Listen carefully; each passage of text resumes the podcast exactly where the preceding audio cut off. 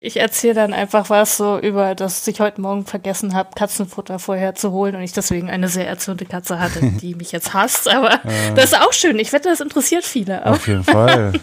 genau, lass uns das Thema wegwerfen einfach und über Katzen reden.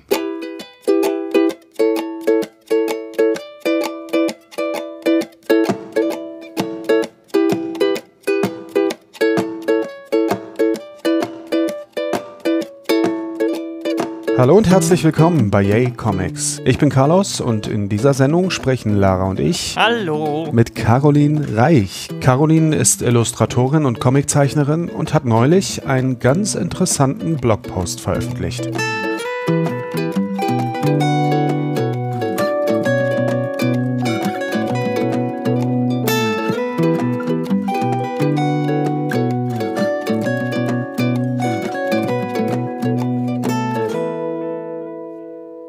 Hallo Caroline. Hallo Carlos. Schön, dass ich hier sein darf. Wir haben dich eingeladen, weil du neulich einen Blogpost geschrieben und äh, veröffentlicht hast, in dem du mal ein bisschen expliziter über Zahlen gesprochen mhm. hast, über Geld, um genau zu sein. Und genau weil das so ein Thema ist, über das äh, gerne nicht so viel geredet wird. Ich das aber durchaus wichtig finde, das auch mal immer wieder mal zu thematisieren. Haben wir dich mal eingeladen hier und äh, da wirst du uns ein bisschen später von erzählen, aber stell dich doch bitte erstmal ein bisschen vor. Wer bist du eigentlich? Was hast du mit Comics zu tun?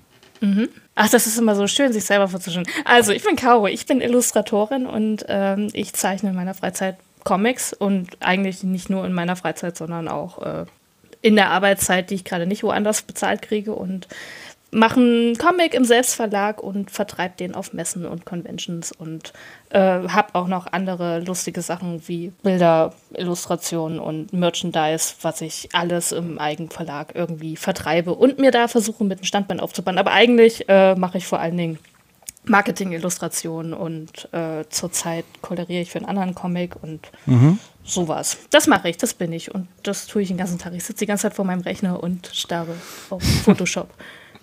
Also arbeitest du komplett digital? komplett digital, ja. So alle Jubeljahre mal was Analoges dazwischen, aber das dann wirklich eher Freizeit, sonst alles, alles digital. Okay, äh, du hast jetzt deinen Comic schon erwähnt. Was für ein Comic machst du denn da? Das ist ähm, ein Fantasy-Webcomic, ein Adventure. Ähm, eine ganz klassische Chosen One-Geschichte eigentlich mit äh, Göttern und Dämonen und einem weiblichen Hauptmain-Charakter, also die Cosima, die sich darin behaupten muss und nicht so gut darin klarkommt, so wie das meistens ist. Er läuft seit 2016 online. Äh, wird witzigerweise morgen drei Jahre alt. Das wow. finde ich ziemlich cool. Yeah, Geburtstag. und und ich mache den auch gleichzeitig, gibt es den halt auch als Print, weil ich, weil ich das cool fand, auch was gedrucktes in der Hand zu haben. Und der läuft halt online und Print parallel immer mit. Da kommt immer ein Band im Jahr und dann theoretisch bin ich in drei Jahren mal durch. Aha, und wie, äh, wie, wie ist da so der Output? Wie dick ist so ein Band? Die haben so im Schnitt so 80 Seiten. Hm, ja, cool. Also der erste hatte noch ein bisschen weniger, das waren 50 plus eine Bonus-Story hin. Also das waren auch 76 und jetzt gucke ich immer, dass ich mich bei so 80 Seiten ungefähr einpendle plus bisschen, naja, so ein bisschen Konzeptzeug und so, was man immer noch reinpackt, hinten rein und ein paar kleine Gag-Dinger dazu. Hast du dir die Geschichte vorher komplett ausgedacht oder schreibst du jetzt auch viel ähm, im Prozess? Ähm, so ein bisschen on the go. Also die komplette Storyline, die existiert schon. Also auch mit, mit was in jedem Band in, im, im Groben passieren soll. Also so, ich, ich weiß, ich kenne das Ende, ich kenne auch die wichtigsten Plotpoints. Aber so, ich, ich arbeite mich eigentlich so kapitelweise vor und schreibe dann quasi immer, wenn ein, ein Buch durch ist, setze ich mich dann ans nächste und schreibe dann wieder ein Skript und gucke, wie ich das im Teil in Ordnung bringe. So, also momentan arbeite ich auch am vierten Band gerade. Der sollte eigentlich wieder zur Comic-Con Stuttgart erscheinen. Das wird aber dieses Jahr, glaube ich, nicht klappen. Wahrscheinlich dann so drei Monate später, weil, ja. Planst du und denkst du dann eher in Bänden oder in der Webveröffentlichung? Tatsächlich mehr in Bänden. Also so, also das ist dann immer ein, ein geschlossener Storybogen in sich. Und die Webversion ist immer, die ist so ein bisschen hinten dran. Also am Anfang des Jahres ist die immer weiter als die Printversion. Und dann kommt immer der Comic so auf der Hälfte, also der, der gedruckte Band. Und dann lade ich eigentlich nur noch Seiten hoch, die ich halt schon habe. und bin dann gedanklich schon im nächsten Band und, und schreibe dann den und wundere mich dann manchmal so, was ich jetzt gerade an, an Seiten noch hochlade und war so, ach ja, das war ja da. Okay. schon lange. Und also ich, ich denke mehr in Bänden und habe den Webcomic immer ein bisschen im Hinterkopf. Also ich versuche dann wenigstens die Seiten so aufzubauen, dass es dann immer quasi in einer Episode, das sind immer ein bis zwei Seiten, je nachdem, wo ich den veröffentliche. Also der hat eine eigene Webseite und ich benutze aber auch die ganzen anderen Plattformen, also Tappers und Webtoons und so. Und ich gucke dann halt immer, dass, dass so eine Episode vielleicht mit so einem Mini-Cliffhanger irgendwie aufhört, also so ein Page-Turner in dem Moment. Dass das nicht total random ist. So manche Sachen funktionieren ja online dann doch nicht so gut wie im Buch. Mhm. So, wenn du irgendeine so Poser-Seite hast, wo irgendwie vielleicht nur mal einer rumsteht, weil sieht cool aus im Buch, aber so, wenn das das Wochenupdate ist, mhm. das ist schon traurig. Und dann gibt es mhm. meistens noch eine Seite mehr. Hast du, hast du, änderst du dann irgendwas an den Seiten, wenn du sie dann nochmal für den Druck fertig machst oder bleibt es genau so, wie es im Webcomic-Form war? Mm, es bleibt eigentlich genau so, weil ich halt direkt für Print zeichne. Also ich lege die Seiten gleich auf Doppelformat, Doppelseitenformat an und, und zeichne da gleich über einen Bund drüber. Also ich habe immer den Printcomic im Hinterkopf und exportiere daraus mhm. dann eigentlich die Webversion. Und die, für Webtoons wird die nochmal aufbereitet. Die haben ja dieses Scrollformat. Und da schneide ich die Panels dann halt nochmal extra aus, dass das mehr in diesem Handy, also dass das halt nicht im Seite, sonst hast du ja Seite für Seite, die geplättert wird und da ist es halt so, dann scrollt man von oben nach unten und also eigentlich nehme ich quasi mein Printbuch und bearbeite das für Web nochmal nach. So okay. Das Umbauen ist dann wahrscheinlich auch nochmal ein Haufen Arbeit, ne? Ja, ja, das ist immer Freitagabend immer so meine Beschäftigung, wenn der Wecker klingelt und sagt, so, jetzt musst du Webtoons nochmal updaten und dann so, ja, okay. setze ich mich dann nochmal hin. Es geht mittlerweile. Ich habe ich hab jetzt ganz viele Templates und, und Actions, ah, ja. wo das alles schon schneller geht und ich dann gleich Vorzeigebilder generiert kriege. Und es ist viel automatisiert mittlerweile. Das ist gut. Ob sich das lohnt, das mit, äh, mit mehreren Plattformen, darüber reden wir ja gleich nochmal. Mhm. Ähm, aber inhaltlich packst du das dann auch noch mal an, weil es gibt, ich kenne viele Leute, die sagen, oh, das, was ich vor einem Jahr gezeichnet habe, da, da bin ich jetzt doch nicht mehr so zufrieden. Hier mache ich nochmal einen Hintergrund neu oder die Hand nee. hier finde ich jetzt nicht mehr so hübsch. Nee, das, das bleibt so. Also es hat beim ersten Band, nachdem äh, in, in der Druckversion, habe ich das Cover nochmal ausgetauscht, nachdem ich die ersten 100 verkauft hatte. Und weil, weil das, mhm. das war nicht mehr schön. Und das war dann halt auch so ein, so ein Lerneffekt, den ich dann hatte, wo das zweite Buch da stand. Das war so ein bisschen, also das erste Cover hatte das Problem, du hast gar nicht gesehen, dass das Fantasy war. Da haben alle Leute irgendwie eine Schulgeschichte mhm. oder so. Da war die Hauptfigur drauf, aber die hat nichts gemacht. So, und dann dachtest du, ist vielleicht eine Liebesgeschichte oder irgendwas. Und das war es halt nicht. Und das war so ein bisschen irreführend einfach. Und da dachte ich, okay, das sollte ich vielleicht nochmal anfassen. Aber mhm. sonst, nee. Also ich habe kurz mal überlegt, ob ich das mache weil ja, natürlich, die Sachen, also gerade die Sachen von 2016, die gucke ich jetzt auch an und denke mir so, hm, könnte ich jetzt besser?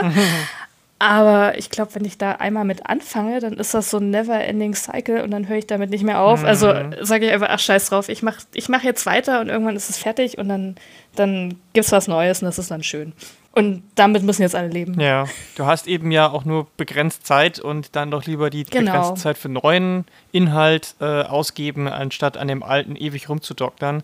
Ähm, und ich meine, es ist ja auch schön, wenn man, finde ich, auch von LeserInnen-Seite ist es schön, wenn mhm. man einen Prozess erkennt, wenn man quasi mitwächst äh, an der Story und an, an, den, an den einzelnen Bänden. Deswegen finde ich das voll in Ordnung, wenn man dann ähm, auch sagt, nee, ich lasse das jetzt so. Und äh, ja. finde ich, find ich eigentlich immer ganz spannend auch. Und ich habe auch das Gefühl, gerade im Webcomic-Bereich schadet das gar nicht, weil die Seiten sind ja auch alle so aufgebaut, also die ganzen Plattformen, du gehst da hin und du siehst ja eigentlich immer das Aktuelle. Und, und, und, wenn das gut aussieht, dann ist man ja vielleicht, oder dann, mhm. dann liest man die aktuelle Episode, denkt sich, oh, irgendwie cool. Und dann geht man am Anfang und stellt mhm. dann vielleicht fest, hm, ist jetzt noch nicht so geil, aber ich bleib mal dran, vielleicht kommt da ja noch was, weil hinten sah es ja okay aus. Genau. Ich glaube, das ist ganz, ganz verzeihend eigentlich. Hm, hm. Dass es nicht unbedingt am Anfang gleich so geil sein muss. Was ist denn deine Sicht äh, auf Webcomics gerade so generell? Es gibt ja durchaus so die Stimmen, die sagen, das ist so ein bisschen vorbei oder geht nur noch in kurz auf Instagram oder auf den äh, Plattformen, die es dafür so gibt. Aber wie siehst du das? Ja, also ich, ich glaube, es hat sich verlagert einfach. Also so, ich, ich finde halt, Webcomic ist in meinen Augen ziemlich lebendig. Also irgendwie, ich lese auch sehr viel. Also eigentlich lese ich fast ausschließlich gerade Webcomics. Aber halt auf den ganzen Plattformen, so um, halt auf, auf Webtoons, auf, auf Tapas und Lenzin oder so, also die ganzen koreanischen Plattformen und so, die du halt direkt auf dem Handy lesen kannst, die sind ja schon sehr aktiv und groß und, und die konsumiere ich persönlich auch sehr viel. Und, und da siehst du halt auch ganz viel natürlich von, von Leuten, die, ähm, die jetzt keine Professionals sind, die da, sondern die einfach nur ihren Content selber reinstellen. Also es kommt mir sehr lebendig vor. Was, was glaube ich, zurückgegangen ist, sind so die eigenen Webseiten. Also das merke ich auch. Also ich habe selber auch eine eigene Webseite für den Comic. Und die hat auch ein furchtbares Design, das muss man dazu sagen. dass das nicht so, die habe ich da kurz aufgesetzt und war so, mache ich mal später schön, habe ich nie getan. Und entsprechend, die ist nicht so einladend, wie sie sein könnte. Ich würde auch nicht auf der lesen wollen. Aber ich, ich glaube halt eben, dass, dass so dieses, dieses, von wegen, ich bookmarke mir 20, 30 verschiedene Webcomics auf unterschiedlichen Seiten wahrscheinlich ein bisschen zurückgegangen ist wenn ich doch alles auf einer Plattform haben kann. So aus lauter Bequemlichkeit. So, ich gehe früh, gehe ich halt eben online und gucke, was hat Webtoons heute wieder geupdatet. Das sind meine zehn Sachen, die ich lese. Dann lese ich die alle schnell, freue mich drüber und dann gehe ich wieder weiter. Aber ich lese halt fast nichts fremd. Mhm. Aber aktiv ist das. Und was liest du da so? Magst du da ein paar Sachen droppen? Ähm, ich mag Melvinas Therapy, mag ich total gerne. Das ist so ein äh, Horror-Psycho-Dings, irgendwas über eine Psychotherapeutin, die irgendwie ihre Klienten alle in Wahnsinn treibt. Und dann Rise from Ashes, das ist was mit einem Poltergeist, die gefangen worden ist und eigentlich wieder zurück in ihr Haus möchte. Also ich lese ganz viel Fantasy vor allen Dingen. Ähm, ab und zu rutscht auch mal ein Romance dazwischen, aber es ist eher selten. So, dann Castle Swimmer finde ich gerade ganz niedlich. Das ist irgend so, so ein kleiner Goldfisch-Meermann, der irgendwie alles in Ordnung bringen soll laut irgendeiner Prophezeiung aber gar nicht weiß, wie es gehen soll. Und alle haben Erwartungen und er kann sie nicht erfüllen. Das ist ganz charmant. Und das sind jetzt alles so internationale Sachen. So äh, Endzeit von der Olivia Vive. Ach so. Da, der steht auch immer noch auf meiner äh, Kaufliste, von wegen, weil gibt es ja auch schon gedruckt. Habe ich noch nicht geschafft. Ich bin ja immer so, war schön, dass du es auch hochlädst. Finde ich Ja, gut. siehst du, hatte ich schon gar nicht mehr auf der Pfanne, dass der Webcomic eigentlich angefangen hatte. Stimmt. Den gibt es tatsächlich auch immer noch als, als, als Webcomic. Den macht sie jetzt gerade aktuell auch auf Englisch, glaube ich, mhm. oder? Als, als Neuerscheinung, kann es sein? Im Print nochmal? Oder? Nee, nee, ich dachte jetzt als, als Webcomic. Achso, ja, da auf alle Fälle. Nine Stones finde ich auch ganz großartig. Aber das, das, muss man mögen, der ist ziemlich gory. ah, okay. Ich habe so eine Tendenz, ja, definitiv. Ist dein, ist dein Webcomic auch eher blutig? Würdest du, ab, ab welcher äh, FSK würdest du sagen? 14 mm, sollte man schon sein. Also ich, ich versuche, okay. ich versuche nicht, ich versuche nicht FSK 18 zu werden, aber er hat, also am Anfang sieht er ganz niedlich aus und er hat so Momente. Er hat so Momente. er hat so Momente. Und dann, also man, man denkt es am Anfang nicht, weil es ist alles recht, recht schön, also bunt gehalten und ähm, mit, mit Comedy-Elementen und, und erstmal alles rein. Und dann hat er aber halt so, so Peaks, wo man dann so merkt, oh, ist vielleicht doch nicht alles so nett. auch, auch ja, also ich meine, gerade jetzt in den letzten Seiten ist da ja doch auch äh, was passiert, mhm. sage ich mal, wo ich sagen würde, huch, ja. Da sollte man vielleicht schon ein paar Jahre älter als zehn oder zwölf sein. Ja, das auf alle Fälle. Also ich, ich gucke auch immer so, ich habe das manchmal auf, auf Conventions, dass ich dann auch gerne mal so kleine Mädchen habe, die den in die Hand nehmen. Da bin ich auch schon, hm, ich glaube, das ist nicht für dich. so, wo ich hm. dann auch frage, wie alt sie sind und äh, Okay. Ja, also ich, ich denke selber so 13, 14 aufwärts ist okay, aber ja, 10 ist wahrscheinlich schwierig. Und äh, wie explizit ist es in anderen Dingen? Also gibt ja noch mehr als nur Gewalt und, und, und Katzen. Blut. Genau, wie explizit Katzen drin Katzen, vor? Katzen tatsächlich, es gibt, äh, es kommt mal eine Handy-Katzen-App vor, wo die gesammelt wurden. Die ist tatsächlich storyrelevant für einen Moment. Sehr gut. Und ähm, nee, Erotik oder sowas gibt es gar nicht. Da haben die aber auch keine Zeit für. Mhm. Ja, so Hardcore-Porn geht ja auf amerikanischen Plattformen sowieso nicht, ne? Nee, tatsächlich nicht. Also man kann es, ich glaube, Tappers kann man Major-Content machen. Mhm. Also auch, also Hardcore-Porn nicht, aber du kannst ähm, die Seiten schon hochladen, wenn du die aber dann halt, na, wie heißt denn das, Schwarzarbeit zensierst. So, also dann, dann wird halt jeder Schniepel ausgeblurrt und also da gibt es schon ganz schön viel, wo man auch mal sagt, hm, ja, okay. Ja, ich glaube, es gibt auch eine Funktion, wo du sie irgendwie ab 18, äh, quasi einzelne Seiten ab 18 markieren kannst, wo man dann entweder genau, verifiziert wird. Das, das muss man eh, also Also jetzt gerade auch die letzten Seiten, die ich da hatte, die musste ich halt auch markern, weil die sind da ja auch schnell mal, also ich hatte das mit einem anderen, das ist die, die Königin der Nacht, das ist so ein One-Shot, den ich mal gemacht habe und da gibt es am Ende eine Szene, wo sie auch wem im Bett landet, aber es ist alles überhaupt nicht, also es ist nicht explizit überhaupt nicht, aber da gibt es halt ein Panel, wo sie dann anschließend oben ohne rumliegt. Mhm. Und das sind winzige, winzige Schwarz-Weiß-Nippel. Und prompt wurde ich da gefleckt von wegen, wie könnte ich nur? Und ich war nur so, die machen doch nicht mal was, sie liegt nur rum. Wo ist jetzt das Problem? Aber ja. Wie, wie, wie, ist es, siehst du das als Problem, dass wir, dass es, dass diese Plattformen da so unterschiedlich sind, beziehungsweise dass da die amerikanischen Plattformen eben diese, diese Einschränkung haben? Mm. Ja, nicht unbedingt als Problem. Ich finde es manchmal ein bisschen lächerlich, muss ich sagen. Hm. So. Also ich finde es ich find's in Ordnung, dass es jetzt kein Hardcore-Zeug ähm, gibt. Also das, das ist schon in Ordnung, weil du ja auch viele Kinder hast. Aber jetzt gerade so in dem Beispiel, ich finde halt nicht, dass man nackten Busen einfach mal, der, der halt wirklich nicht, in, der war nicht in einem erotischen Kontext da mehr. Mhm. Der lag halt einfach nur so rum. Der Busen lag da so rum, genau. ähm, das, das, ich weiß nicht, das. Das finde ich insofern schwierig, weil das irgendwie auch so, so, so ein Bild vermittelt, von wegen, das ist jetzt irgendwie obszön mhm. oder darf man nicht. Und ja. Ich meine, es gibt, es gibt ja zum Glück äh, die Möglichkeit, auch auf nicht-amerikanischen Wege zu ähm, veröffentlichen, aber ich genau, meine halt, genau. dass dadurch, dass diese Plattformen schon eher die größeren sind, dass man dann dadurch, wenn man das nicht tun würde, also gar nicht, ähm, wahrscheinlich schon so ein bisschen eine Leserschaft verliert, oder? Ja, denke ich auch.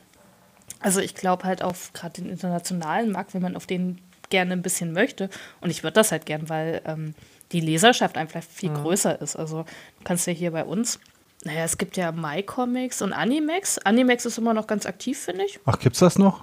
Jein. Also es wird immer noch entwickelt und betreut und die versuchen auch immer mal wieder einen Relaunch irgendwie zu machen im Sinne von ähm, das, das attraktiver zu gestalten, auch für, für Leute, die halt mehr auf Facebook und so unterwegs sind, dass das modern wird. Da arbeiten sie dran mit, naja, so ähm, muss jeder für sich selbst entscheiden, ob das so erfolgreich ist. Aber tot ist sie eigentlich nicht. Ich glaube, die wächst nicht mehr und die ist auch sehr zurückgegangen. Aber da gibt es so einen ganz harten Userkern, der einfach noch da ist und der nicht abhaut. So, also ich, ich weiß nicht, was denen passieren soll, dass die mal sterben. Die, die bleiben halt wirklich da und das sind unglaublich treue Menschen. Und, und, und halt eben gerade auch der, der Doshinji-Bereich heißt das ja, äh, der, der ist noch immer sehr aktiv. Also so gerade aus der Manga-Szene, da laden eigentlich, also ich glaube, jeder, der irgendwie so selber ein Heft macht in dem Bereich, der lädt zumindest eine Leseprobe hoch oder so, weil, weil die wirklich wichtigen Leute, sage ich jetzt mal, die dann vielleicht auch auf eine Convention gehen und das dann kaufen oder lesen wollen, die sind da. Und die kriegen das auch immer noch mit. Also ich, ich lade da halt auch mit hoch und, und ich merke das auch immer, da, da ich, ich habe da Leser, die kommentieren wirklich jede Seite. Cool. So, das habe ich auf keiner anderen Plattform. Obwohl, obwohl so von, von den Zahlen, also ich habe auf Animex, sind das so 250 Leser ungefähr das ist jetzt nicht die Welt, also es ist toll, aber im Vergleich zu einer anderen Plattform ist das jetzt nicht viel. Aber die sind halt am aktivsten, die kriege ich am meisten mit. Und also würde ich dann sagen, okay, das sind zwar wenige, aber in Anführungszeichen sehr qualitative Leser, anstatt nur die ganzen Stummen, die halt klicken und denken, ja, schön, aber ich gehe jetzt mal wieder. Ne? So. Also Webcomics sind nicht tot. Ich glaube, das war die Ursprungsfrage.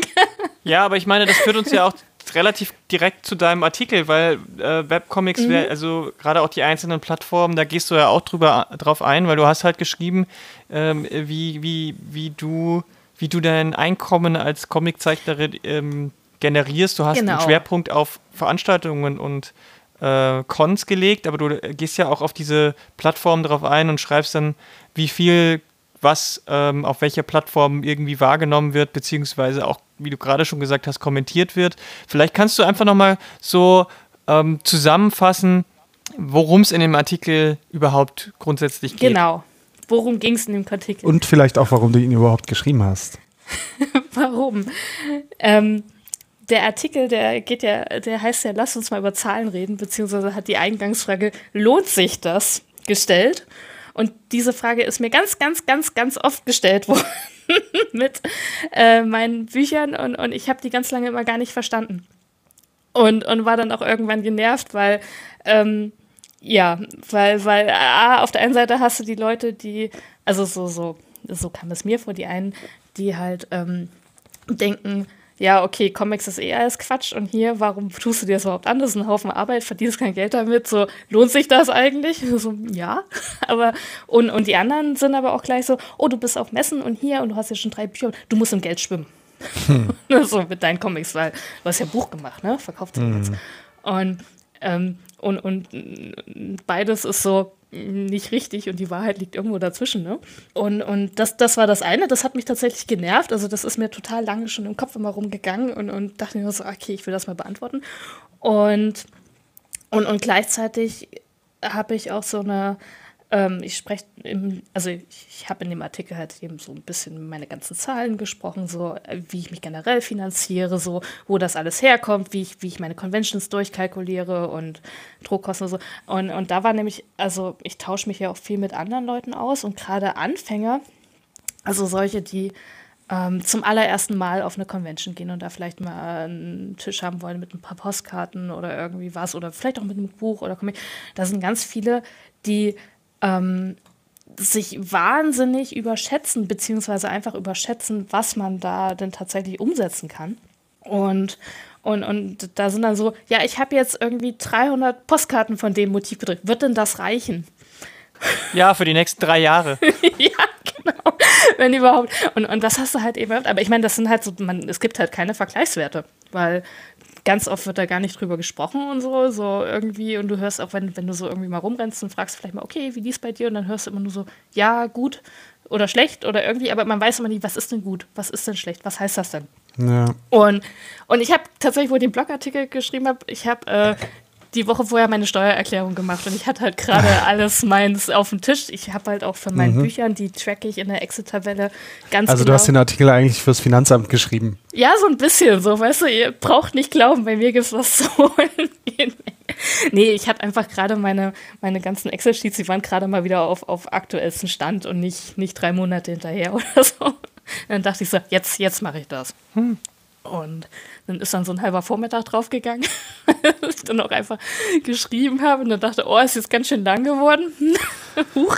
Ja, hast du mal richtig äh, ausführlich, hast du alles mal aufgeführt, ne? Ja, also einfach alles, alles, was mir irgendwie eingefallen ist. Und ich hatte den halt wirklich geschrieben, weil ich so dachte, okay, äh, ich glaube, es gibt Leute, die das interessiert. Ich wollte halt auch so ein bisschen aufklären und, und informieren und halt eben auch ein, ähm, eine Diskussion vielleicht auch anregen im, im Sinne von sprecht mehr darüber, denkt mehr. Äh, also einfach, einfach so Erwartungshaltungen ein bisschen. Nicht, nicht, nicht kaputt machen, das nicht, aber halt einfach ein bisschen. Zerstören. Zerstören, genau. Ähm, aber so, so ein bisschen halt, ja, realistischer halten. Mhm. Sowas. Deswegen habe ich den geschrieben. Ja, ich finde das ein sehr schöner Artikel, weil einfach auch generell wenig über das Thema geredet wird oder zumindest wenig konkret über das Thema geredet wird, so mit Zahlen eben. Und ähm, deswegen äh, haben wir das halt auch hier mal aufgegriffen und ähm, würden das gerne auch mal ein bisschen mit dir durchgehen, hier die einzelnen, die einzelnen Punkte. Ja, machen wir das. bin jetzt auch total cool. Ich habe jetzt einfach meinen mein Blog hier offen und ich gucke dann Sehr selber. ich hangel mich jetzt mal von Punkt zu Punkt. Genau. Also dann mal los. Wie reich wird man denn mit Comiczeichnen eigentlich? Also als reine Comiczeichnerin leider gar nicht. Kein bisschen. Also es ist jetzt erstmal erstmal so, ich verdiene tatsächlich meinen Lebensunterhalt mit Zeichnen. Das, das ist schon mal gut. Also ich bin halt selbstständig und ich mache auch, ich habe keinen äh, Zweitjob, also ich gehe ich geh nicht kellnern oder irgendwas. Ich, ich zeichne und auch tatsächlich die ganze Zeit in meinem Stil. Also ich, das ist zwar sonst mehr mit ähm, mehr für die Werbung und, und irgendwelche Maskottchenfiguren, aber es ist trotzdem alles Comic. Also kann ich schon sagen, in dem Sinne, ich, ich verdiene mit Comiczeichnen mein Geld, nicht unbedingt mit meinen eigenen Projekten. Also da ist es dann eher so, also 75 Prozent von meinem Jahreseinkommen, was ich irgendwie brauche, um über die Runden zu kommen, das sind halt irgendwelche Freelance-Jobs. Also und, und so den Rest, also das kommt über die Comics plus die äh, Merchandise-Sachen, die dazu sind. Also das sind bei mir halt ein paar Postkarten. Also ich habe so niedliche Tiere irgendwie, die gehen einfach immer gut. So, die stehen da immer mit rum, die werden mitgenommen. Und ein paar Anhänger und natürlich dann auch Prints, die wieder zu dem Comic dazugehören. Und, und, so, was habe ich denn noch? Lesezeichen, Buttons, so das Zeug und ein bisschen Live-Zeichnen auf Messen. Aber wenn ich dazu noch Lust habe, mittlerweile habe ich das nicht mehr. und das, das finanziert sich dann natürlich auch quer. Also so, ähm, ich, ich gucke schon, dass ich halt dann Druckkosten von, von den Produkten dann aus den Produkten selber generiere, aber wenn, wenn ich davon halt gerade nichts habe, also ich trenne das jetzt nicht so krass, wenn, wenn halt Geld gerade da ist, so drucke ich davon ein Buch und dann ist mir das egal, ob ich das von der Convention habe oder ob das der letzte Kundenauftrag gewesen ist. Mhm. So. Hauptsache ist irgendwie da. Na klar. Und ähm, was ganz witzig ist, ist aber halt eben auch so die Zeiteinteilung dafür. Ähm, weil so eigentlich dieses, mein, mein Haupteinkommen halt, das sind vielleicht nur 40 Prozent, die ich tatsächlich aktiv dafür arbeite und ist aber halt deutlich besser bezahlt und dann hast du irgendwie noch so ein Drittel Social Media Zeit und Akquise und Buchhaltung, was bei mir immer ewig dauert, weil ja, es ist halt Buchhaltung. Mhm. Das unterschätzt man immer sehr, aber dann ist das irgendwie, oh, ist doch schon wieder ein halber Tag weg. Wie ist das passiert? Ja, und, und dann halt der Rest, also sowohl Arbeitszeit unter der Woche, also ich block, wenn ich, wenn ich die Möglichkeit habe, versuche ich immer ähm, zu sagen, okay, jetzt montags mache ich halt Buchhaltung und dienstags mache ich Comic und dann Mittwoch mache ich Kundenjob. Also wenn, wenn das gerade irgendwie so ist, dann versuche ich das wirklich auf Tage aufzukriegen. Klappt aber nicht immer. Also zur Zeit mache ich gerade nur Freelancing und, und äh, freue mich, wenn ich abends nochmal zum Comic komme, aber geht halt gerade nicht. Aber so halt Arbeitszeit plus halt Freizeit, die ich mir irgendwo abknapse, so Wochenenden oder Abende. Und dann geht, geht so in die eigenen Projekte rein. Ja, also da, da ist ein, ein starkes Zeitverhältnis, was nicht stimmt mit dem, was dann hinten bei rauskommt. Mhm. Aber das ist okay. Das, das ist in Ordnung. Ja, und, und halt den, den, den Umsatz oder den, den, den, also so meine Bücher und, und den Rest, den verkaufe ich halt fast ausschließlich über Messen, die ich besuche. Wie viel bist du denn unterwegs im Jahr? Ähm, Auf wie viel Messen? Ja, so, so im Schnitt 10 bis 15 im Jahr. Ah, ja, okay, dann bist du ja gut, gut unterwegs. Ja, das sind halt so, gerade im Sommer, das sind immer viele, also da habe ich auch manchmal einen Monat, wo ich jeden, jedes Wochenende woanders bin. Mhm. Da, da, da, ist man, da bin ich mehr unterwegs als zu Hause. Ah. Okay, ist aber schon so ein bisschen auch so Rockstar-Tourleben, ne? Ja, so ein bisschen. So. Also es, es, das, mir kam das auch letztes Jahr so vor. Das war eigentlich ganz geil, weil ich, ich habe dann halt immer so ein Buch fertig gemacht und habe dann gesagt, okay, hier, da ist Release und dann anschließend hast du halt fünf Conventions, sag ich mal. Und dann hältst du dann halt dein Buch hoch und sagst, hier ist es. Und dann grab ich mich im Winter dann wieder ein und mach das nächste. So theoretisch der Plan. ähm, klappt nicht. Aber ja, das ist ja auch ganz wichtig, das, das mal so auszusprechen, ne? dass es halt nicht immer so klappt, wie man es möchte. Und dass ja. man das aber, wenn man ehrlich zu sich selber ist, halt auch einplanen muss. Genau. Es ist halt auch irgendwie, also ich bin halt gerade wirklich ganz aktuell in der Situation, weil ich habe halt immer gesagt, okay, die neuen Bücher, das sollen ja, also ich bin jetzt gerade bei der Hälfte, drei Stück sind da und es sollen sechs Stück werden. Und ich habe eigentlich immer gesagt, die kommen zum Comic-Salon Erlangen oder zum Comic-Festival München, weil ich dachte immer, ganz schönes Release-Datum, da sind irgendwie alle da. Und das hat auch tatsächlich die ersten drei funktioniert. Und dieses Jahr klappt es nicht.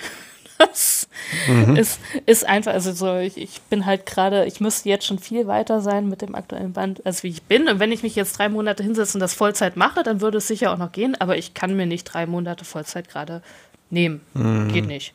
Das habe ich, hab ich letztes Jahr tatsächlich gemacht, aber da war halt die Auftragslage vorher anders gewesen. Da hatte ich halt im Winter genug Geld verdient, dass ich gesagt habe, ja, okay, passt, ne? kann ich jetzt mal drei Monate Comic machen. Ja. Aber jetzt gerade geht das nicht, weil sich da halt auch, ja, manchmal verschieben sich halt einfach Planungen, so ganz doof ja. gesagt. Das wollte ich eigentlich wieder so machen, aber dann haben sich Projekte andere nicht so ergeben, wie ich eigentlich dachte. Ja. Die aber jetzt sind.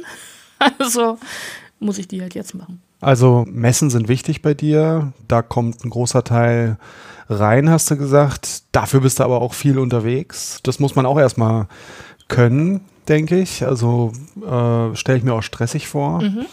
Und da sind wahrscheinlich dann auch mal so Gurkenmessen dabei, ne, wo nichts so richtig geht. Ja, ja. Naja, das ist tatsächlich jetzt weniger geworden. Also ich habe äh, 2016 habe ich tatsächlich, ich weiß gar nicht, da war ich glaube ich auf 20 Stück oder sowas. Da habe ich alles mitgenommen, was da war, weil ich halt dachte, okay, probierst du einfach mal aus, weil, weil ich dann so ein Gefühl für kriegen wollte, ähm, was geht und was geht nicht. Und, und jetzt so im, im, im dritten Jahr, also wo ich das so intensiv mache, ich war auch vorher immer schon mal auf, auf kleinen Messen gewesen, aber da war das vielleicht eine im Jahr. So, also nicht, nicht in der Intensität, wie ich das jetzt mache. Deswegen kann ich das mittlerweile schon ganz gut einschätzen, so was da geht oder halt eben nicht. Also so, genau, da können wir ja direkt drüber sprechen. Also ich, ich rechne eigentlich immer so pro Convention-Tag für mich, dass da so 200 bis 300 Euro Umsatz bei rumkommen. Mhm. So, die müssen eigentlich sein. Manchmal ist es auch ein bisschen mehr, aber das ist eigentlich so das, von dem ich ausgehe. Okay. Und, und dann kann ich mir das ungefähr hochrechnen. Also so ein Comic-Salon Erlangen, der halt ähm, vier Tage geht, da kommen die 800 Euro mindestens und wahrscheinlich wird es mehr. Aber so diese 800 mindestens, die, die möchte ich gerne haben und das klappt eigentlich auch. So, doch, hat, hat immer geklappt. Und, und, und alle Conventions, wo, wo ich sag mal, diese Mindest 200 pro Tag nicht drin sind, die habe ich mittlerweile schon aussortiert. Also die hat es natürlich gegeben am Anfang, die Gurken, aber. Was ähm, hat da bei dir nicht so funktioniert? Ähm, also das kann natürlich bei jedem unterschiedlich sein, aber. Genau. Jetzt nur den Umsatz oder warum ich generell da nicht mehr hin will? Genau, ich, ich müsste nämlich auch mal so, warum macht man das überhaupt? Es geht ja auch gar nicht nur ums Geld. Ich gehe da ja auch tatsächlich teilweise hin, weil ich auch Akquise mache. Mhm. Also ich habe schon mehrfach halt auch äh, Jobs für meinen anderen Tätigkeitsbereich dann wieder über Messen halt gemacht. Also zum Beispiel letztes Jahr die hat dann nicht stattgefunden, aber da hat sie Famecom ja kurz gegeben und da hatte ich dann auch die Maskottchen für entworfen und war da eine Zeit lang im Team mit drin und die habe ich halt auch auf so einer Veranstaltung kennengelernt und auch andere Sachen halt irgendwie, die mal kurz irgendwie, wenn es nur ein Weinetikett ist oder sowas. Also da rennen halt tatsächlich immer mal Leute rum, die irgendwas haben und sagen, ich brauche jetzt einen Comiczeichner und die bleiben dann manchmal bei mir stehen. Ah. Oder mit denen komme ich dann zufällig irgendwie ins Gespräch und die dachten, ey, die ist nett. Mhm. Kann ja vielleicht auch was. Mhm. Und so, und deswegen fahre ich einmal und dann natürlich halt auch, um, um die Bücher voranzubringen. Und ich mache es tatsächlich weniger wegen dem Geld. So, also das, das, wenn ich sage, das muss drin sein, dann ist das mehr, weil ich halt ohne Minus rausgehen möchte. Also diese 200, sage ich mal, die, die sollen halt meine Anfahrtskosten decken, die sollen die Tischkosten decken und auch meine Druckkosten und so. Aber wenn ich am Ende mit Null rausgehe, so, dann ist das auch in Ordnung wenn, wenn ich ein paar Comics verkauft habe und mir dann wieder denke, hm, jetzt habe ich wieder einen neuen Leser, cool, vielleicht will er jetzt auch Band 2. so. Das, das ist sehr meine Motivation dahinter, halt wirklich immer so meine Bücher irgendwie an den Mann zu kriegen, weil ich möchte, dass es gelesen wird. Deswegen ist halt eine echte Gurke zum Beispiel, ähm, sind, sind so Veranstaltungen, wo, das hatte ich halt auch ein paar Mal, die da, da ging das vielleicht sogar vom Umsatz, wo ich dachte, Mensch, Geld, Geld ist nett, finde ich gut. Ähm, aber ich habe kein einziges Buch verkauft, sondern halt nur über, über meine, meine Tiere und so. Und dann ist das immer so, ja, okay, ich, ich mag meine Postkartentiere. Die sind toll und die sind auch gut auf dem Tisch, weil die sind so mein Alibi. Wenn sonst nichts geht, dann weiß ich, das geht schon. Ihr werdet den Tisch irgendwie reinbringen. Ähm, aber wenn halt auf einmal nur das ist, dann dann ist das blöd, weil dann ist das für mich gefühlt wirklich ein verschenktes Wochenende, weil ich von meinem Hauptziel, von wegen neuen Leser oder irgendjemand, der für ein anderes Projekt vielleicht wieder cool ist oder so, halt nichts erreicht habe. Hm. Da, weil das bisschen Geld habe ich schnell ausgegeben. Das bringt dann auch nichts. Also dir ist es schon wichtig, dass du auch als Comiczeichnerin wahrgenommen wirst und nicht nur. Auf alle ja. Fälle. Ja, also ich will, ich will nicht halt der, der Merch-Stand oder irgendwas sein, sondern halt ähm, ja, ich möchte als Comiczeichnerin hm, wahrgenommen hm. werden. Wie, wie mit, würdest du sagen, wie viel Anteil deiner Umsätze auf diesen Cons sind von Leuten, die dich vorher schon kennen? Mm, ein Drittel, glaube ich. Mhm. Also so, so ein Drittel. Es sind tatsächlich gar nicht so viele. Ähm, also bei den Folgebänden natürlich mehr. Die kommen dann gezielt. Also zum Beispiel so ähm, halt Erlangen und, und München. Das sind Leute, die mich kennen sehr, sehr gezielt, weil die wissen auch, da ist das neue Buch da. Und die anderen sind aber häufig tatsächlich neue, die ich dann da irgendwie, also ich spreche auch aktiv Leute an. Mhm. Nachdem ich mich mittlerweile da mehr rausgetraut habe, am Anfang saß ich immer nur rum und war so, äh, ich traue mich nicht, aber mittlerweile bin ich dann doch schon mehr so, hey, magst du mal reinschauen? Ich habe ein Buch gezeichnet. Hast du dich am Hamburger Fischmarkt so ein bisschen inspirieren lassen? Ey, von einer Freundin, die das ganz, die schreibt Romane und, und die war immer so, die hat den besten Pitch der Welt. Ich habe ein Buch geschrieben und reicht das dann rüber und das funktioniert. Und ich war so die ganze Zeit. ich, ah nee, ich habe ein Buch geschrieben und illustriert. Und, und das war immer so, und, und die verkauft die wie Schnitten Brot gefühlt, wenn man daneben steht und einfach nur mit diesem Einsatz.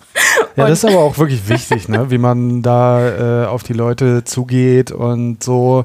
Ja. Also wenn man da irgendwie die ganze Zeit nur irgendwie am Zeichnen ist oder Comics liest, dann ähm, ja, dann mhm. äh, ja. bleiben Leute halt auch eher weniger stehen, ne? als wenn man damit offenen Armen empfangen wird. Ne? Und die Leute wissen sofort, dass du es gemacht hast. Genau, das außerdem. Ja. So dieses, also das, das wissen ja viele auch gar nicht. Gerade auf den Comic-Cons, also so, was, was jetzt ja in den letzten zwei Jahren mehr gekommen ist, so in Stuttgart und Dortmund und alles so, da sind ja auch viele Leute, die mit dem Medium Comic erstmal so nach gar keine wirklichen Berührungspunkte haben. Die vielleicht, vielleicht mal ein Marvel oder so im Kino gesehen, hm. sind auch sicher auch wegen den Schauspielern und so da.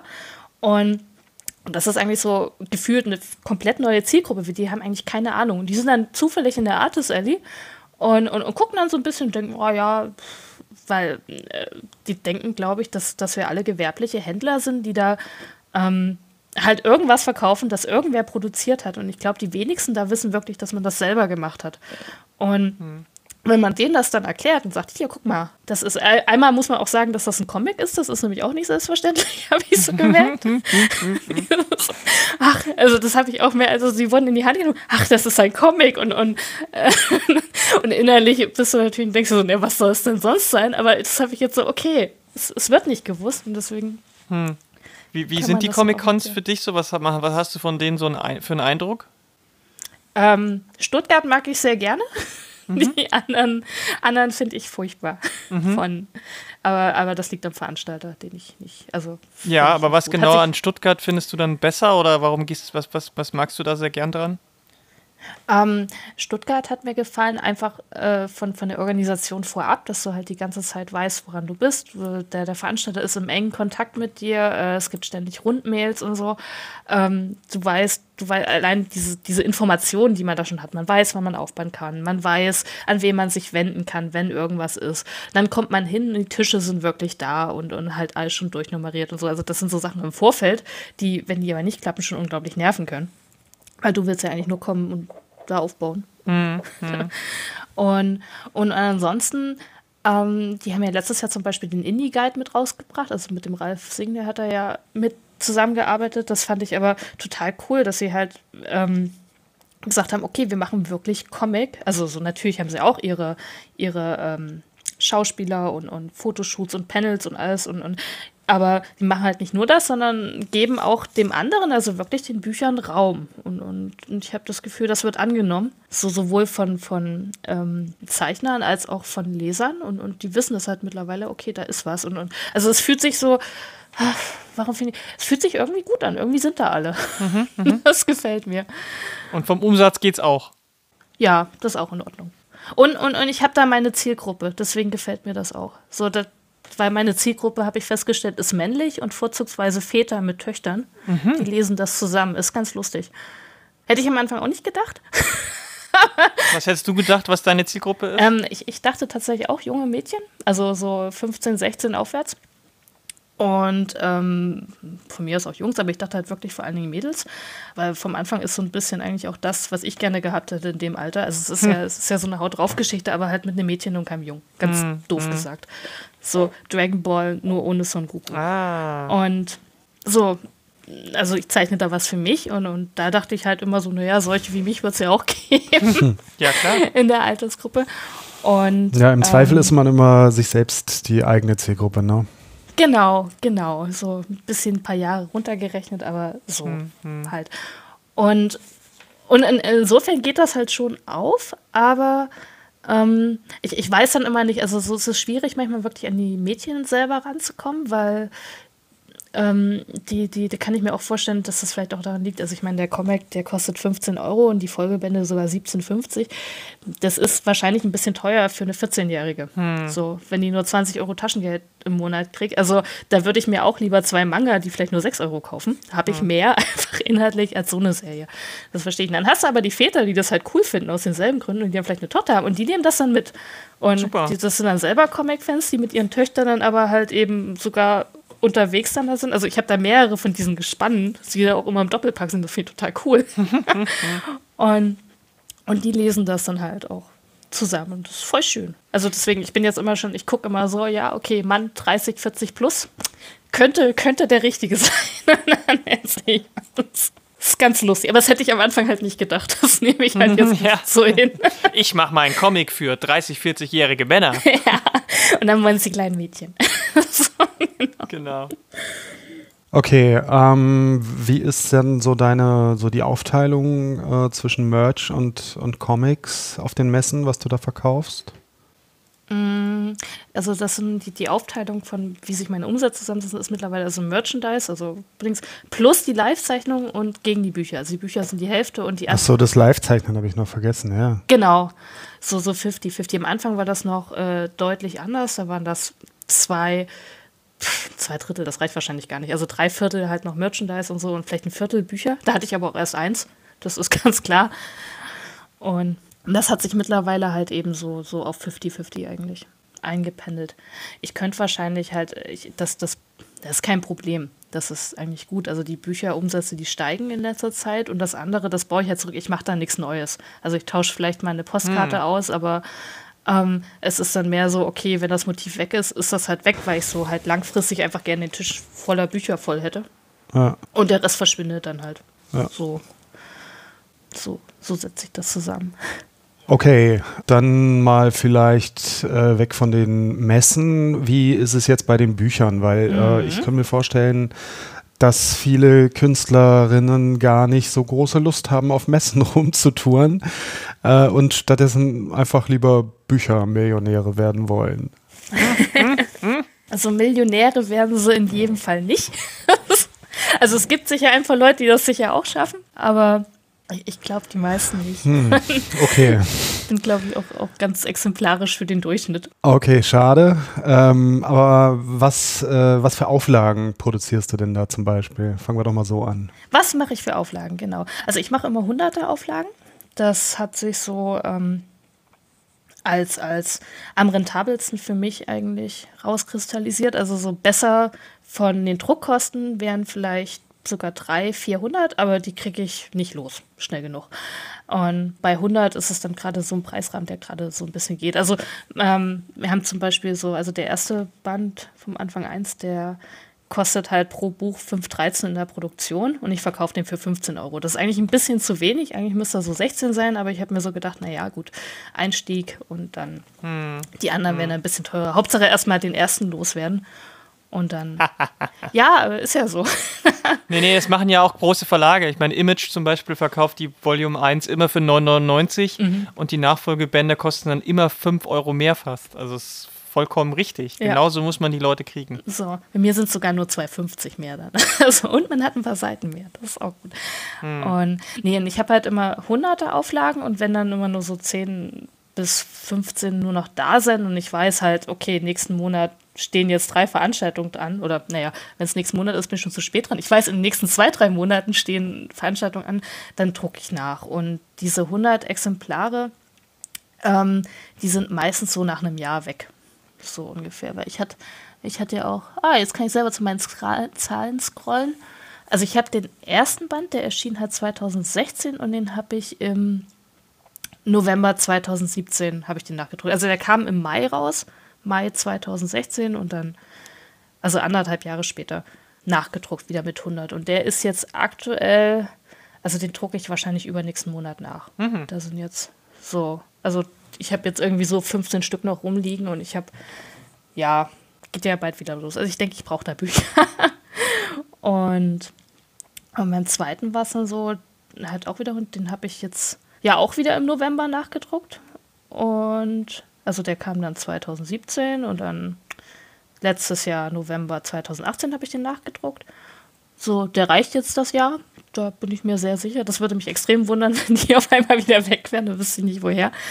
Und der dritte ist äh, Mai letztes Juni. Juni, Mai? Nee, da steht Mai. Hm. Mai. Auch im Mai erschienen und den muss ich wahrscheinlich auch in zwei, drei Monaten schon nachdrucken. Also der hat sich jetzt, das ist ganz schön, das hat im letzten Jahr jetzt angezogen mit dem dritten Band. Also der hat sich schneller verkauft als die beiden davor. Aha. Weil wahrscheinlich, ich, ich nehme mal an, die Leute, die den jetzt haben, die sind die, die jetzt drin sind. Einfach. Da denke ich eigentlich, wenn der vierte kommt, das wird dann wahrscheinlich so, die ersten 100 werden da wahrscheinlich genauso schnell gehen wie jetzt der dritte und danach geht es bestimmt langsamer. Hm.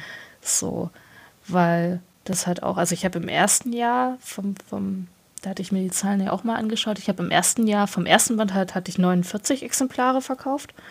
Ähm, auf Messen oder auch online. Also ich habe auch einen Online-Shop, da sind so, also alle, alle zwei Monate verkaufe ich da mal ein bis zwei Bücher so. Hm. in der Art. Das meiste geht halt wirklich über Messen.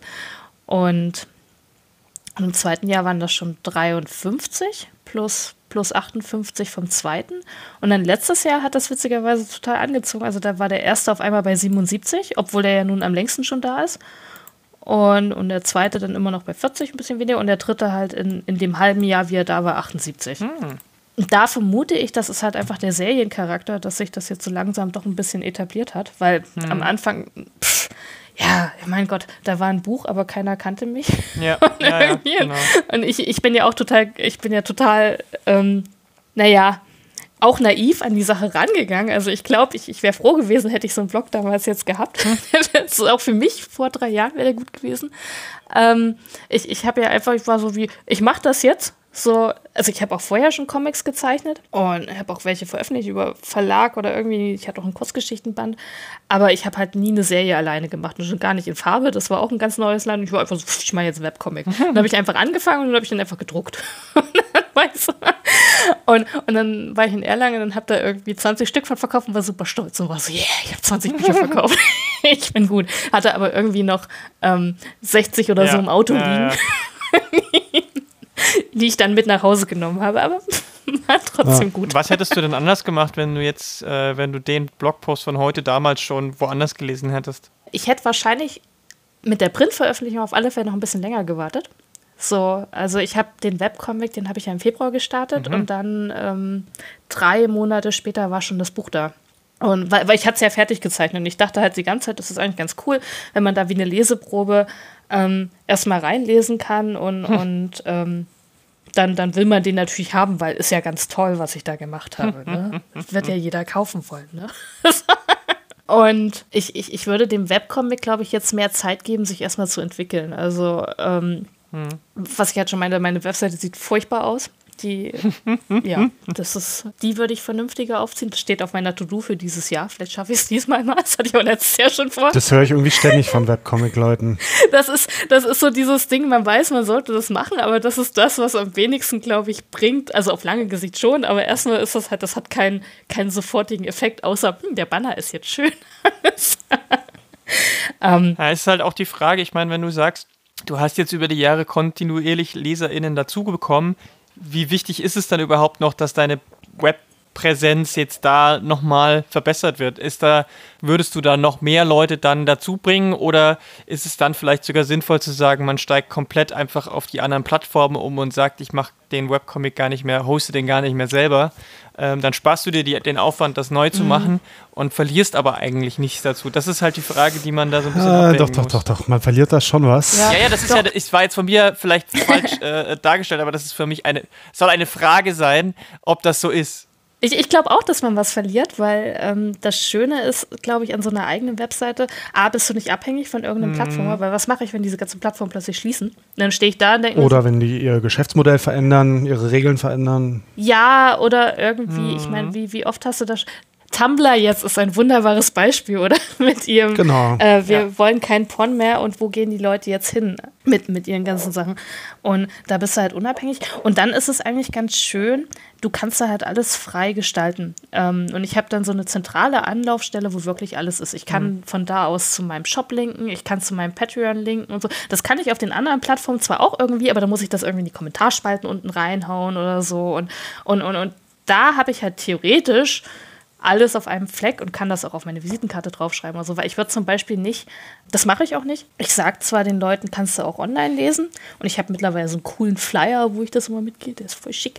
Und, und, aber da steht halt tatsächlich die Hauptwebseite mhm. drauf, weil mhm. ich den gar nicht erklären möchte, was ist denn jetzt Tapas? Und dann hat das so eine komische, äh, so, so eine merkwürdige Ohr mit ganz vielen Nummern mhm. und so. Das ist irgendwie, das ist komisch. Und da habe ich meinen Domainnamen und da weiß ich, ja. hm, das ist genau dort. Und und das, deswegen möchte ich das behalten. Ja, ja, ja, ich verste, also verstehe ich komplett. Da wollte ich ja auch so ein bisschen hin. Du hast gerade schon Patreon genannt. Ähm, für die Leute, die das noch nicht kennen, aus irgendwelchen Gründen, äh, kann ja sein. Patreon ist so eine Art äh, äh digitales ähm, Mäzenatentum, wo du ähm, Leute quasi monatlich oder pro Veröffentlichung äh, auch Geld geben kannst, ähm, direkt abgebucht und dann kriegst du Zugang zu Dingen. Ähm, das machen ganz viele, gerade auch die US- oder nordamerikanischen äh, ComiczeichnerInnen und IllustratorInnen. Wie ist es bei dir? Mhm. Generiert es äh, äh, irgendwie einen, eine Menge an Einkommen, die, von der du sagst, okay, das lohnt sich da zu sein? Ähm, wie nachteilig ist es, dass auch da wieder eine US-amerikanische Plattform ist, weil es gäbe ja zum Beispiel mittlerweile auch eine deutsche oder ich glaube, es gibt auch eine französische, also alles, also eher Europa-basierte äh, Alternative. Äh, was hat dich jetzt dazu gebracht, bei Patreon zu sein und beziehungsweise was hält dich da? Mm, also es generiert bei mir 26 Dollar momentan.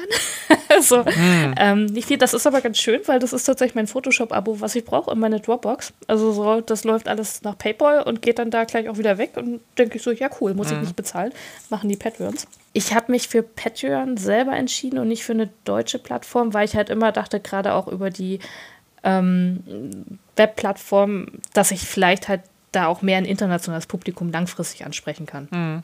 So, weil, weil das hätte ich halt gerne. So, die, die Bücher sind ja alle auf Deutsch, das ist nur für, für uns. So, also für, für den deutschsprachigen Raum, weil äh, englischsprachige Versionen extra noch kann ich mir nicht leisten.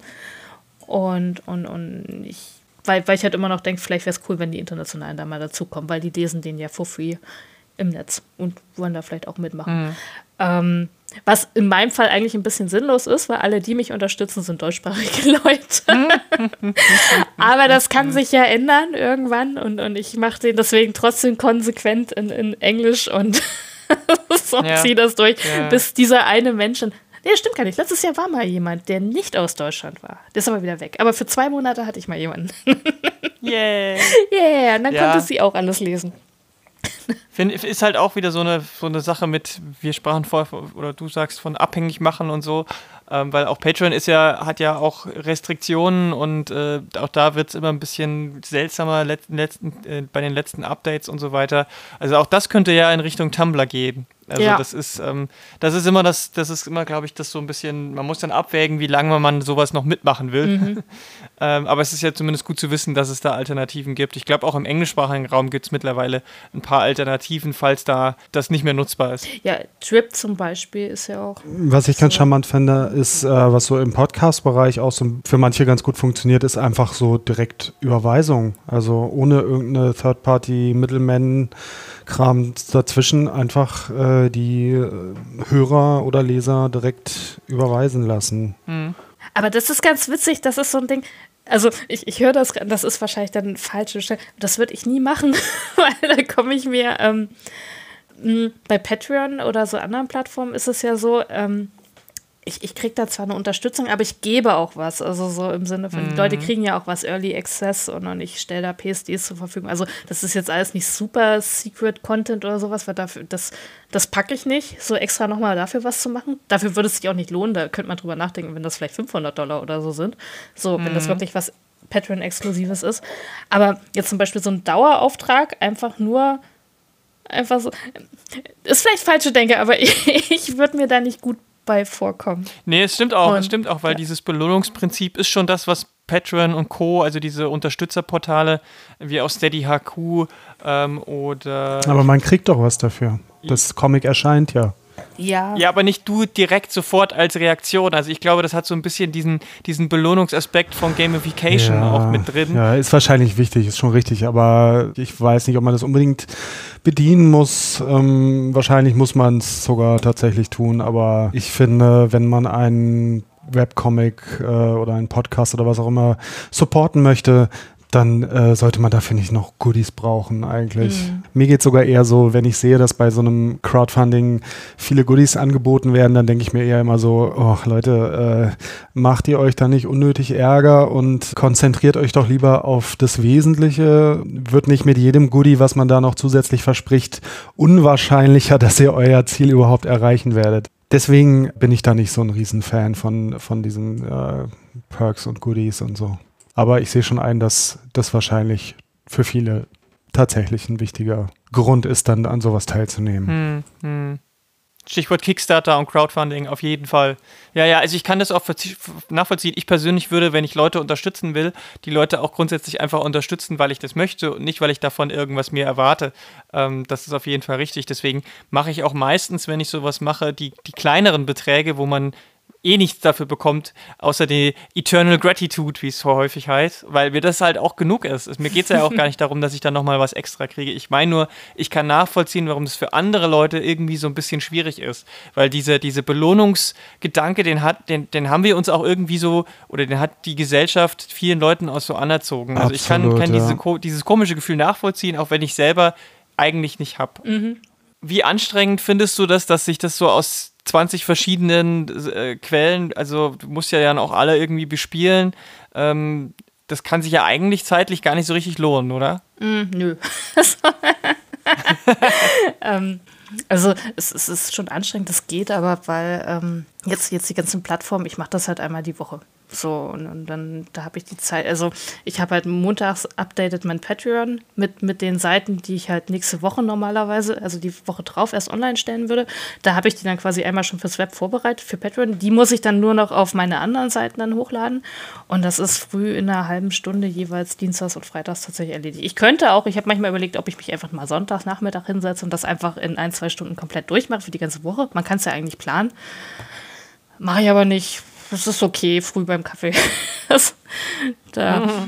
Also es wäre schlauer, das in einem Blog zu machen, aber das, das ist okay. Ich habe mir auch ähm, für, für Webtoons, weil das hat eine andere Uploadzeit als die anderen Seiten. Ist auch die einzige, das ist echt dumm. Ähm, die, die haben ein Dashboard, wo man nicht planen kann. Das ist, also ich kann da zwar meine Episoden schon hochladen, aber dann muss ich die manuell nochmal äh, veröffentlichen. Und das ist das Dümmste der Welt, wo ich mich immer frage, warum kann ich nicht einfach sagen, geh doch 20 Uhr live bitte. Äh, noch ein Argument für die eigene Website. Man hat die Funktionalitäten, die man gerne haben möchte und wird nicht von irgendwelchen komischen Backends von Plattformen eingeengt, die dir vorgeben, was du gefälligst zu tun und zu lassen hast. wenn, ich, wenn ich das richtig sehe, hast du die meisten LeserInnen auf Tapas. Stimmt das? Genau. Genau, das ist richtig. Und da sind das. Äh wie ist das mit der Interaktion? Ist es da auch das meiste dann? Weil das ist ja auch so ein bisschen das, was man als erstes zurückbekommt. Ich meine, Geld, geil, aber ich meine, haben wir ja auch schon festgestellt und sagst du ja auch nochmal ganz eindeutig, davon leben, was du mit Comics reinkriegst, kannst du nicht. Deswegen ist ja eigentlich mhm. so die Wertschätzung das, wovon man dann wirklich leben kann, so gefühlt, ja. emotional. Mhm, also die, die kriege ich. So, da, das sind halt, jetzt, jetzt zum Beispiel bei diesem Main-Inzident letztens, äh, das war ganz großartig. Also normalerweise habe ich so auf Tapas vielleicht ein bis drei Kommentare pro Update. So, da, da gibt es auch so die Leute, die alles kommentieren. So wie auf Animex, das ist da eine, nee, zwei Leute, zwei Leute, die eigentlich alles machen. Eine, eine, jede Seite und, und die andere, die kommt alle zwei, drei. Und dann gibt es so ein paar Leute, die ab und zu reingucken und mal was schreiben. Und, und dann hast du halt dann immer, wenn, wenn was wirklich Wichtiges, so gerade irgendwie ein Twist kommt und so, da kommen sie auf einmal alle. und dann liest du auf einmal den Namen, die hast du nie gesehen. Also gerade bei dem, das waren dann irgendwie 10, 15 oder so, wo ich dachte, ich habe mich noch nie gesehen. das ist schön, dass du dich jetzt auch mal meldest. Und die waren alle so, was, ist das jetzt echt? Und so, hm, ja. Und ich bin dann immer Trollkönigin und sag nichts. Und so, ja, kann sein, vielleicht. also da ist auch die meiste Interaktion so. Vom Verhältnis mit den Zahlen denke ich immer noch, Animex ist mehr. Aber insgesamt ist es Tapas, ja. Und auf Webtoons, ähm, da sind auch so ein, zwei treue Leute, die jede Woche da sind. Webtoons bin ich immer so ein bisschen, eigentlich müssten das tatsächlich mehr Leser dort sein, weil diese Plattform eigentlich riesig ist. Das ist das Einzige, was ich ein bisschen schade finde, weil, weil diese 560 oder was das, sind, da freue ich mich drüber. Aber für die Plattform ist das eigentlich viel zu wenig, weil die, die ist eigentlich gigantisch. Aber da, ich weiß nicht, das ist dann vielleicht Weiß nicht, woran es liegt. Keine Ahnung, am Algorithmus vorbeigerutscht oder so. Da, da passiert irgendwie nichts mehr. Das ist schade. Weil, weil so Tapas zum Beispiel hat mehr Leser, aber es ist rein vom, wie groß die Community ist, halt, sind das viel weniger. Also die kann von der Plattform gar nicht mit Webtoons eigentlich mithalten. Und da, aber das sind, das, deswegen meine ich, müssen das auf Webtoons eigentlich mehr sein, weil es sind ja es ist ja derselbe Comic, aber es kann natürlich sein, dass das andere Leser sind, vielleicht eine andere Altersgruppe und so, da, da, das weiß ich nicht. Oder halt einfach die Sichtbarkeit, weil du hast ja auch so, wenn du kein gefeaturter Artist, also keiner von den bezahlten Leuten bist, dann bist du ja immer nur mal ganz kurz auf der Startseite und dann muss halt das Icon irgendwie interessant sein und dann sofort der Einstieg und, und ja. vielleicht klappt das da einfach nicht, obwohl, obwohl es ja überall dasselbe ist. Also ich hm. habe da keine Antwort drauf. Okay. Ja, kannst du vielleicht, ähm, um jetzt noch so eine plakative Zahl zum, zum Schluss zu bringen, kannst du vielleicht auch noch mal beziffern, was du jetzt eigentlich so mit diesen Büchern so unterm Strich verdient hast? Was kam da jetzt so konkret bei dir, bei dir an? Was habe ich damit jetzt verdient, oder? Also ich verdiene an einem Buch ja knapp 10 Euro und ich habe 180 verkauft. Also habe ich damit 1800 Euro Gewinn gemacht. In drei Jahren. In drei Jahren, an einem, ja. Hm. So, Druckkosten rausgerechnet. Tischkosten natürlich nicht, aber so jetzt nur, ja, das. Also so insgesamt vielleicht mit den anderen 3000, vielleicht 4000. So, aber dann, dann hast du halt noch Tisch, also es ist weniger. Aber, aber so, das ist das, was, was allein an, was, was an reinen Buchumsätzen da wäre. Ja, und dabei muss man aber bedenken, dass du aber da auch sehr viel für tust. Also 10, 15 Messen im Jahr ist halt äh, richtig Arbeit. ja, auf alle Fälle. Was man ja, glaube ich, auch immer bedenken muss, ist, dass du halt alles vorfinanzieren musst und so. Und, und irgendwie, du fängst halt erstmal an mit, also wenn ihr so eine neue Auflage habt, das sind dann halt immer erstmal so 600 Euro, die musst du erstmal irgendwie haben. Ja. Die schießt du dann erstmal ins Blaue und hoffst das Beste. Also ich weiß jetzt mittlerweile, ich, ich bin mir sehr sicher, okay, die, das trägt sich, das funktioniert. Und jetzt der dritte war ja zum Beispiel über Vorbestellung auch schon komplett vorfinanziert gewesen. Das war super. Da brauchte ich irgendwie 30 Leute, hätten den irgendwie bestellen müssen. Dann hätte das schon gepasst. Das war ein bisschen mehr und dann auch mit so Bundles und so. Das, das war ziemlich cool. Das war tatsächlich der erste aus der Reihe, der bevor er überhaupt da war, in dem Sinne schon Geld verdient hat. Das, war, das, das hat mir gefallen. Das hätte ich gerne wieder. Ja, also nur mit Comics so 3.000, 4.000 Euro. Äh, du hast auch noch, äh, du bist auch mit deinen Comics auch bei Quimby, ne? Ja. Genau. Äh, ist das, ja. ist das Und beim Schwarzen Turm. Genau. Wie, wie, wie ist da so dein, deine Erfahrung damit? Passiert da, läuft das gut oder? Also ist für mich nicht wirklich relevant. So. Okay. Also, nee, wir haben jetzt irgendwie, also bei Quimby sind fünf verkauft worden. Irgendwie und nur beim Schwarzen Turm einer. Da, also, nee, nee, da mache ich mit meinem eigenen Shop deutlich mehr. Woran liegt das? Was meinst du? Ähm, an, ich glaube, an, an mangelnder Werbung von, von den. Hm.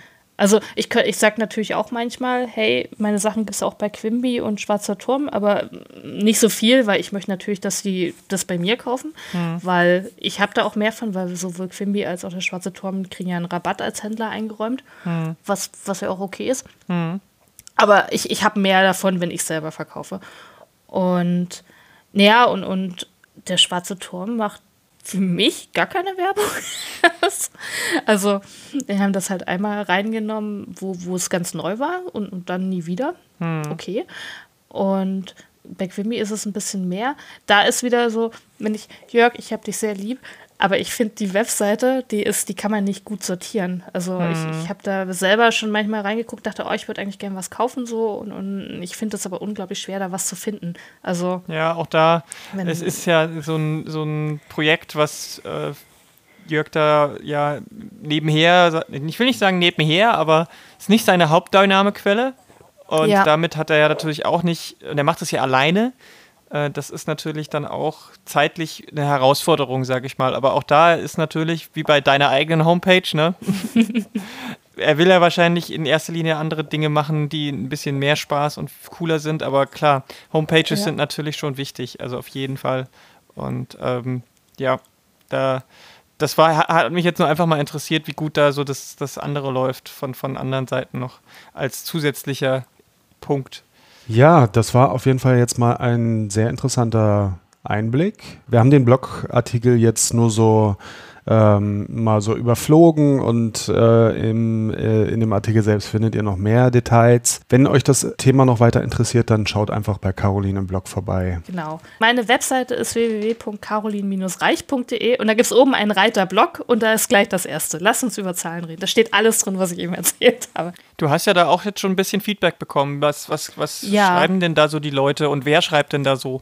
Ähm, da schreiben sowohl, also da schreiben vor allen Dingen Zeichner natürlich, andere Comic-Autoren und auch, auch solche, die nur Illustrationen machen, die auch auf Menschen, äh, auf Menschen, auf, auf Conventions verkaufen. Und, und das war überwiegend, also das war sehr positiv, das ganze Feedback. Viele haben sich bedankt und, und haben dann auch selber so mal ihre Umsätze ähm, offengelegt und das hat sich eigentlich auch sehr gedeckt mit dem, was, was, was ich da halt so geschrieben habe. Also so. Und das war halt, also so über zwei Tage ging das ja auf Twitter, wurde der ständig geteilt. Und auf Facebook hatte ich dann auch noch eine Gruppe gepackt, wo dann irgendwie nur noch Kommentare zu waren. Und also war so, also für mich war es dann zu viel. Ich habe dann irgendwann alles ausgemacht und konnte es nicht mehr beantworten.